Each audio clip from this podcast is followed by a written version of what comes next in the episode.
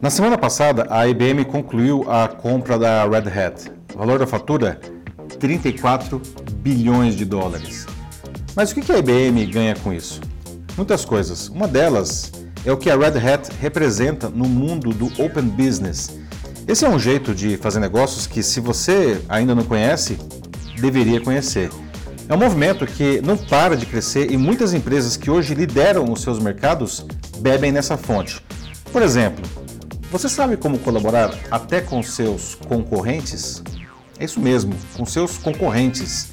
Eu sou Paulo Silvestre, consultor de mídia, cultura e transformação digital, e essa é mais uma pílula de cultura digital para começarmos bem a semana, disponível em vídeo e em podcast. A compra da Red Hat é a maior aquisição da história de 108 anos da IBM e uma das maiores já feitas na indústria de tecnologia. O Jim Whitehurst, que é o CEO global da Red Hat, e com o Paulo Bonucci, vice-presidente global para a América Latina da empresa, conversando sobre o que essa aquisição representa. A Red Hat é a maior empresa de software open source do mundo. Open source é um jeito de desenvolvimento de software em que qualquer um pode baixar o código-fonte de um programa, realizar modificações nele e daí devolve essa versão melhorada para a comunidade para que outras pessoas possam usar gratuitamente ou fazer outras melhorias a partir dali. Assim, o produto ele ganha mais recursos e fica mais estável, porque ele é melhorado por um monte de gente e não só pela equipe de uma única empresa. O exemplo mais conhecido disso é o Linux, que é um sistema operacional que rivaliza com o Windows, eh, especialmente em servidores corporativos. Bom, esse é o conceito do desenvolvimento de software open source. Derivado disso, surgiu o Open Business, que é uma nova maneira de se fazer negócios. Ele é baseado em critérios como grande preocupação com a comunidade, ampla participação de funcionários e até de consumidores nas decisões da companhia Crescimento contínuo de todos os envolvidos e muita colaboração, até com outras empresas e até mesmo com concorrentes. Isso pode parecer loucura, mas não é, acredite.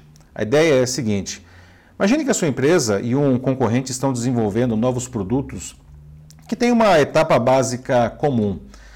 É, ela é algo indiferenciado, o produto de um não será melhor do que o outro ali, mas é algo que, enfim, os dois têm que trabalhar. Ora, se não tem diferenciação nela, por que não juntarem esforços então para fazer essa etapa juntos? Né? O resultado é que dividirão custos e o trabalho provavelmente ficará melhor e será entregue mais rapidamente. Depois, em cima dela, aí sim, cada um vai colocar o seu diferencial e é aí que cada empresa vai concorrer. Um exemplo que eu acho emblemático é o Estadão e a Folha, que são jornais aqui de São Paulo, concorrentes diretos mas que desde 2002 eles distribuem juntos os seus jornais impressos, porque chegar primeiro na banca deixou de ser um diferencial há muito tempo. Eles concorrem na informação que eles produzem e passaram a economizar então na distribuição e estão certíssimos. Pensa, com quem você poderia fazer algo assim hoje? A Red Hat ela bebe direto nessa fonte e isso é muito importante.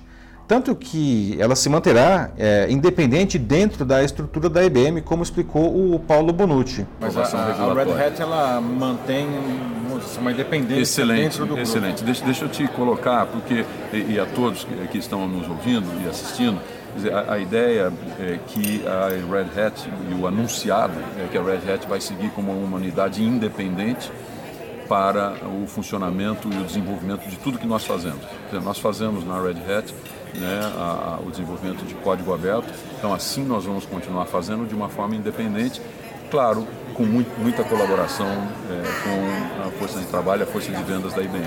A perspectiva é muito positiva e a forma como essas duas empresas vão, vão, vão trabalhar juntas nos próximos anos. Você pode perguntar, mas isso daí só deve servir para empresas moderninhas, né? Será que isso serve para mim? Claro que sim. A princípio, isso serve para qualquer empresa de qualquer mercado. Veja o caso aí das fintechs que estão mudando completamente o mercado financeiro, que é um dos mais conservadores que existe. Então, sim, claro que serve. Entendo que não é trivial pensar de uma maneira tão diferente, principalmente para quem nunca fez isso, não. E é aí que está o grande desafio. Tanto é verdade que a, a própria Red Hat criou um laboratório de inovação que, em que eles explicam a, a empresas Como que elas podem fazer essas mudanças, como disse o Jim Whitehurst? How do you see the, uh, uh, the, the ability and, the role of companies like Red Hat to change the way of thinking of governments and companies in order to to move to a more open business way? Yeah, so we're trying to be an advocate there. We do several things. We then built a program called Open Innovation Labs, mm-hmm. where we'll do like an eight-week, you know, residency where we'll come to, to a customer, they'll come to us, um, and um, work together to show them the way that we think about innovation and developing. We'll often try to prototype something, you know, as part of that, so we have a real working kind of piece to do that. Um, so the, the, so we've tried to both say, okay, well, how can we do it? If you just have questions, we can come in for a couple days and talk about it. Up to, hey, let's spend eight weeks at a paid engagement and actually do something so you can see how that works. So we can kind of drive that kind of culture transfer, that. Como eu já disse nesse canal várias vezes e repito, transformação digital, um termo que está aí super na moda, não acontece só trocando equipamentos e investindo em software. Transformação digital, ela começa e termina na cabeça das pessoas que ousam pensar seu negócio de um jeito diferente, usando a tecnologia como ferramenta. E isso tem que ser um direito e até um dever, talvez, de todo mundo na empresa. Se você quiser inovar de verdade, não crie, por favor, aquele infame departamento de inovação. Porque quando você faz isso, você passa a mensagem que só as pessoas naquela salinha podem inovar. E às vezes o cara que está lá embaixo na linha de produção, o cara tem uma ideia que é simplesmente incrível, só que ela nunca vai aparecer se ele não for incentivado a se expressar. E não são aquelas caixinhas de sugestão no refeitório, por favor, não é isso. É você criar um ambiente que favoreça de verdade uma troca contínua e livre de ideias entre todos e valorizando as boas ideias, evidentemente, e também sem medo de punição se alguma coisa não funcionar. Isso é muito importante. É, portanto, a cultura da empresa.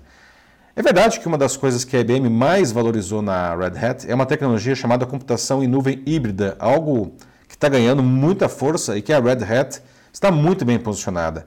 E ela está bem posicionada por essa cultura, justamente, que sempre permitiu a Red Hat inovar rapidamente. E agora ela vai trazer isso para dentro da IBM. Como será que isso vai acontecer? Jim explica. Well, that's going to be an interesting one, and that you know we're uh, we will be independent, so we'll work to protect you know or scale and grow our, our culture, É isso, gente. Vamos ver o que o futuro nos reserva. Mas você vai ficar aí parado fazendo tudo da mesma forma ou vai encarar um jeito mais aberto de trabalhar? É isso aí, meus amigos. Gostaram? Então, vamos debater sobre isso e outros temas ligados à mídia, cultura e transformação digital em palestras e workshops na sua empresa ou instituição. Essa é a melhor maneira de você reciclar, motivar e melhorar as suas equipes. É só mandar uma mensagem aqui para mim que a gente constrói juntos algo bem bacana. Eu sou Paulo Silvestre, consultor de mídia, cultura e transformação digital. Um fraternal abraço. Tchau.